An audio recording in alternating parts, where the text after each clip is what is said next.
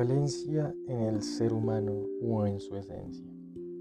Podemos llegar a decir que la ambivalencia es un estado de tener simultáneamente conflictos sentimentales hacia una persona u objeto. Las personas tienen un doble componente, tanto individual como social.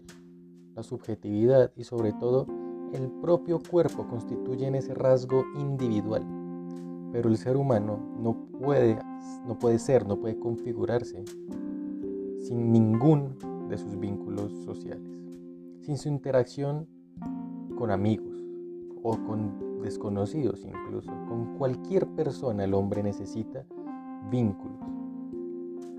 El carácter o la identidad del ser humano se definen de forma distinta según las diversas tradiciones, según los diversos grupos, según los diversos vínculos que éste encuentra.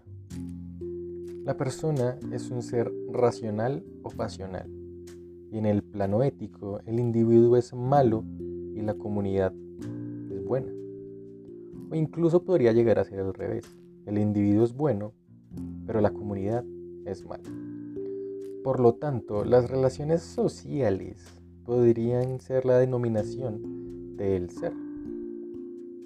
El ser humano es ambivalente desde el punto de vista social y ético y este tiene un vínculo social e interactivo. Su identidad no es homogénea ni está determinada por la biología, por estructuras económicas o culturales, y ni siquiera del poder. Investigando encontré una página en la cual dice, cuando el amor y el odio coexisten en nosotros, hay ambivalencia. La ambivalencia afectiva nos demuestra lo complejo que es el ser humano. Somos seres capaces de odiar y amar al mismo tiempo, de sentir cosas tanto afectivas como basadas en la decepción al mismo tiempo. Podemos ilusionarnos y sentir tristeza al mismo tiempo. Son estados muy normales la ambivalencia afectiva es la emoción más compleja que vamos a poder encontrar en nosotros mismos. Habita cierta tensión y contradicción. Cuando amamos y odiamos a una persona al mismo tiempo, este podría llegar a ser un ejemplo. Además, la ambivalencia, este gran tema, cuenta con un gran interés de la comunidad científica que ha llevado a cabo múltiples investigaciones y estudios al respecto.